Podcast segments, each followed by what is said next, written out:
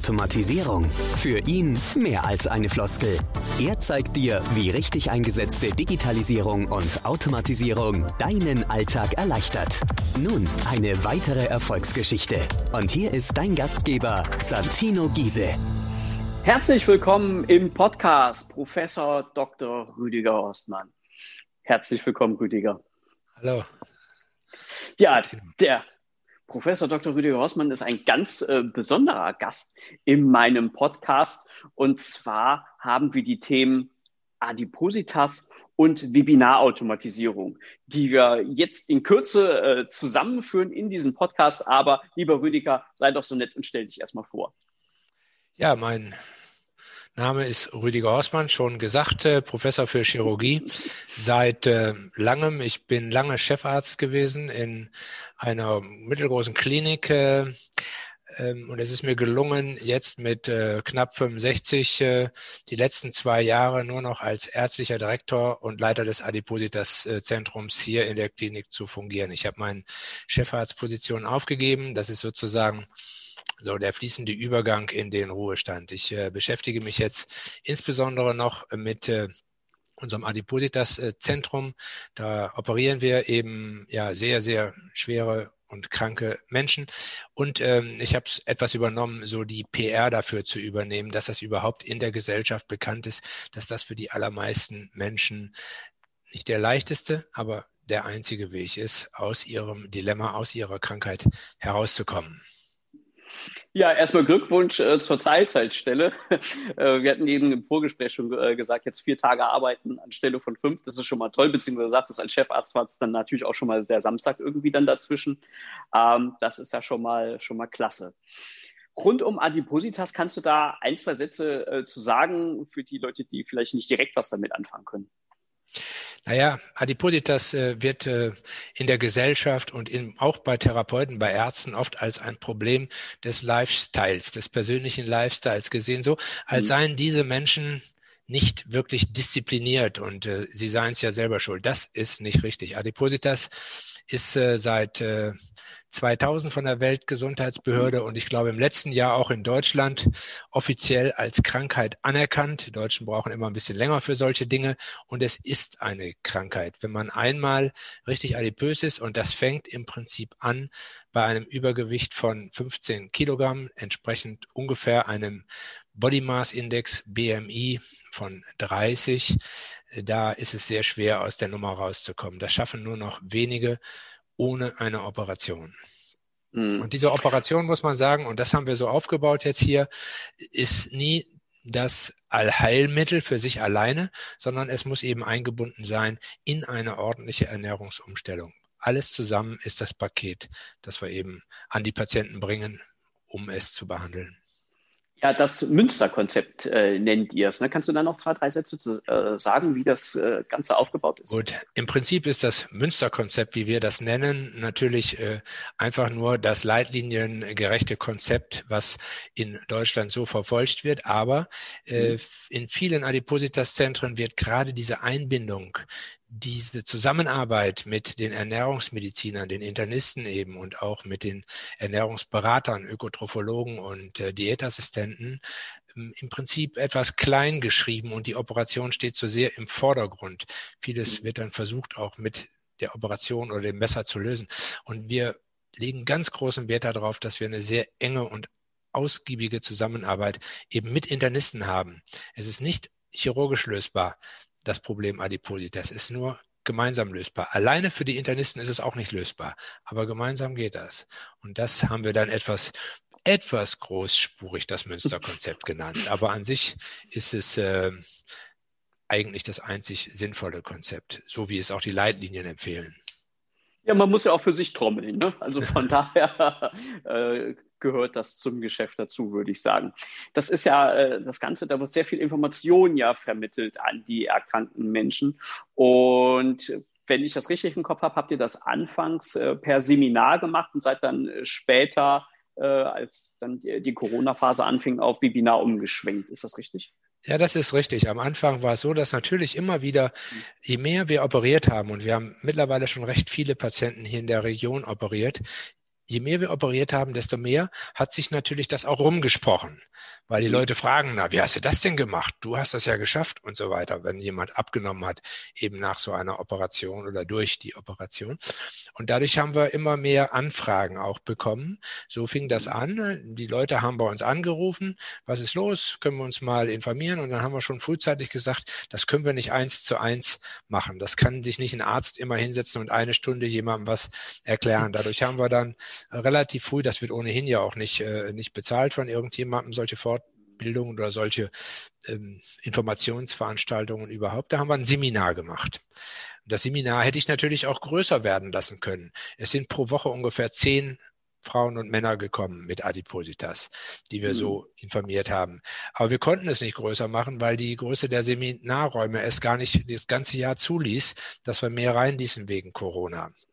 Und dann gab es den mhm. fast vollständigen Lockdown mit Besuchsverbot und sonst was. Und jetzt konnten die Leute gar nicht mehr äh, informiert werden. Und da haben wir uns gesagt, wir nehmen einfach unser, unser Seminar, nehmen wir auf. Wir haben uns einfach in mein Büro gehockt, haben das einmal gefilmt, was wir sonst eben den Leuten live erzählen und äh, haben das ins Internet gestellt. Ja, und dann ging es eben zusammen weiter, dass äh, ja, wir das im Prinzip automatisiert haben. Ja, genau. Dann haben wir uns kennengelernt und du hast gesagt, genau. Mensch, ich gebe dir alle, ich glaube, alle 14 Tage war es so Pi mal Daumen, ne? oder alle 14 mhm. Tage, alle drei Wochen äh, ein Webinar. Und dann habe ich gesagt, Mensch, äh, das ja, Ganze genau. kann man doch äh, automatisieren. Mhm. Und dann haben wir das äh, zusammen erarbeitet und jetzt äh, genau. schaut es so aus, dass das Webinar äh, dreimal die Woche ausgespielt wird. Zweimal in der Woche und. Nee, ich meine zweimal äh, nur die Woche. Wir nee, zweimal die Woche und einmal im Monat auch am Wochenende sowas. Ja, genau, ähm, sowas. Mhm. Sodass auch äh, Leute, die auch zu den Webinarzeiten dann halt nicht können, äh, dann am Wochenende dann am ja. Webinar teilnehmen können. Ne? Genau. Ähm, ja, das Tolle daran äh, kann man jetzt schon sagen, dass äh, wir mehr Leute erreichen. Du hast gesagt, Mensch, da haben immer so zehn Leute drangenommen. Jetzt sind wir bei einem Monat äh, schon bei äh, um die 100 äh, Anmeldungen. Klar, auch hier gibt es immer die berühmte No-Show-Quote. Das heißt, also hier gibt es wieder mhm. Leute, die nicht dran teilnehmen, die ja, aber dann automatisiert dann auch per das Mail. hatten wir auch, genau, das ist gut. Das hatten wir auch äh, in den Seminaren, dass sich oft zwölf angemeldet hatten. Manchmal kamen sieben, manchmal acht, manchmal neun. Äh, das mhm. hatten wir auch. Und wenn dann zu wenig kamen, dann haben wir uns natürlich auch ein bisschen geärgert. Dann, das dauert, es kostet schon auch unsere Zeit und wir geben uns immer viel Mühe dabei. Mhm. Äh, und wenn dann die Leute nicht kommen, ist es schon etwas ärgerlich. Das ist natürlich beim Webinar jetzt nicht so, nicht so drastisch und bei dem automatisierten jetzt merkt man schon. Ist quasi egal. Die, ja, natürlich. Ist aber auch die Schwelle für die Menschen ist mhm. äh, geringer, daran teilzunehmen, weil sie müssen sich nicht extra ins Auto, in den Bus oder sonst wohin setzen und kommen. Denn das Einzugsgebiet ist ja groß. Die kommen ja nicht alle hier aus der Nachbarschaft, sondern mhm. manche haben schon eine Anreise von zwei Stunden wenn sie herkommen und sich mhm. da eben mal äh, ähm, zu Hause vor, vor den Computer zu setzen oder sogar mit dem Handy das äh, sich anschauen zu können, da ist die Schwelle natürlich geringer, das auch zu tun. Und, und klar, Gibt es auch eine besondere Hemmschwelle, äh, weil die Leute ja nun mal krank sind und es ihnen vielleicht auch peinlich ist? Ja, das ist natürlich auch, das kommt auch dazu. Das kommt sicher dazu. Das kann ich gar nicht so mhm. richtig beurteilen. Das haben wir natürlich nicht erforscht. Aber wir mhm. wissen natürlich, wie stark Adipositas in der deutschen Gesellschaft stigmatisiert, ja diskriminiert wird. Also wenn man die mhm. Leute fragt, dann können alle Geschichten erzählen, wie getuschelt wird, wie, mhm. also es ist schon ein Spießrutenlauf auch. Und insofern kann ich mir vorstellen, dass es Leute auch abgehalten hat, zu uns gekommen hat. Und das Interessante war, zu sehen, und das kann das Seminar oder Webinar ja auch bringen. Ähm, zuerst haben wir es ja eins zu eins gemacht, als noch nicht so viele mhm. kamen. Dann haben wir einen Termin gekriegt und wir haben ganz individuell jemandem das erklärt. Das ist mhm. natürlich auf die Dauer äh, gar nicht machbar. Und dann, weil, weil wir dachten, dass die Leute Scheu auch vor einem Seminar hätten. Aber genau das Gegenteil ist der Fall. Wenn die erstmal im Seminarraum saßen und dann gesehen haben, dass sie nicht die einzigen mit diesem Thema, mhm. diesem Problem sind, da ich haben sie schon, allein, ne? Genau, mhm. da haben sie schon, da haben die schon E-Mails ausgetauscht und da sind Freundschaften daraus entstanden, alleine daraus. Und, und im Webinar sehen die das ja auch, dass auch andere Betroffene dann da mitmachen. Ne? Ja, ja. Ja, unterm Strich kann man, glaube ich, sagen, die Webinarautomatisierung war da ein voller Erfolg, weil äh, ihr spart wahnsinnig viel Zeit, du und deine Kollegin. Also du machst das ja äh, auch nicht alleine. Ähm, und Ärzte haben ja Besseres zu tun, als nur zu informieren. Und so ist das dann natürlich eine tolle Sache, wenn da äh, viele Stunden dann automatisiert abgespielt werden können, aber die Patienten trotzdem die Informationen bekommen, die sie brauchen und ja auch eine tolle Nachbereitung kriegen. Magst du dann noch einen Satz zu sagen? Ja, wir machen das jetzt so. Natürlich können Sie in einem automatisierten Webinar äh, keine Fragen stellen. Das, das habe ich aber im Seminar vorher auch schon gesagt, dass das jetzt eben nicht geht. Äh, Sie, Sie bekommen dann natürlich schon mit, dass es nicht wirklich live ist.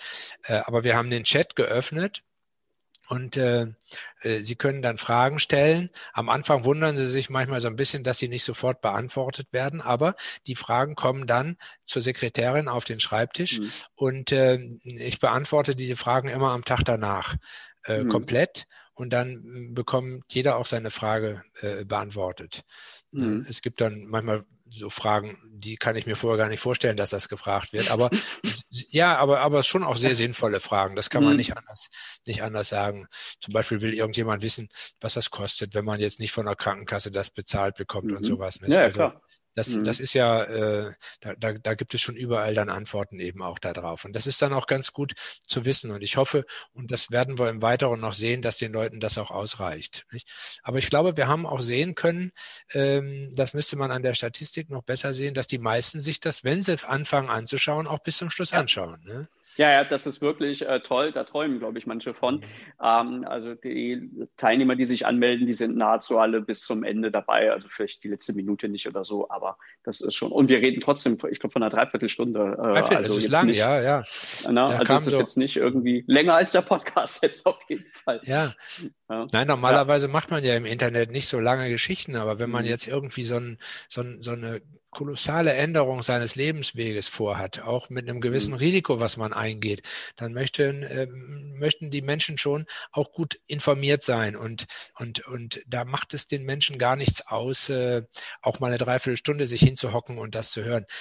Mhm. Man hat den Eindruck, dass sie das wirklich interessiert. Das kriegen, das mhm. kriegen wir auch in den Seminaren mit. Mhm. Da hängen die uns ja. auch zum Teil an den Lippen. Das ist schon, schon, weil es auch wirklich die, eine neue Möglichkeit für sie ist. Und es, ich bin mittlerweile immer mehr überzeugt, es ist die einzige Möglichkeit, aus der, aus dem Problem Adipositas auszusteigen. Hm.